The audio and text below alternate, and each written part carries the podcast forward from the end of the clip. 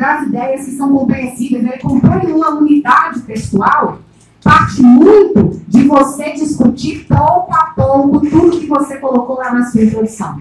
Então veja esse exemplo. A utilização dos meios de comunicação para manipular o comportamento não é recente no Brasil. Tá vendo? Faz conexão com o passado. Ainda em 1937, Vargas apropriou-se da discussão de uma falsa ameaça comunista para legitimar a implantação de um governo ditatorial.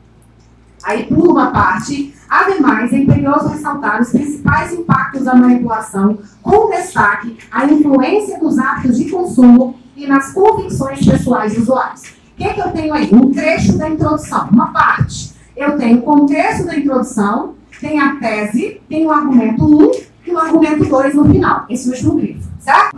Gente, presta atenção. Isso aí, ele vai olhar se você perceber. Como é que você mostra pro corretor? Oi, senhor corretor, deixa eu comentar com o senhor aqui. Você reparou como que eu entendi o tema da redação? Eu vou puxar a orelha. Quando eu perguntei o que, que a competência 2 queria, eu senti insegurança da parte de vocês. Competência 2, ela quer de você o quê? Compreensão do tema da redação, em primeiro lugar. Mostra para ele que você entendeu o tema da redação, tá? Repertório e texto dissertativo argumentativo. Tá bom? Então, olha aqui. Como é que eu mostro para ele que eu entendi? Sabe fazendo o quê?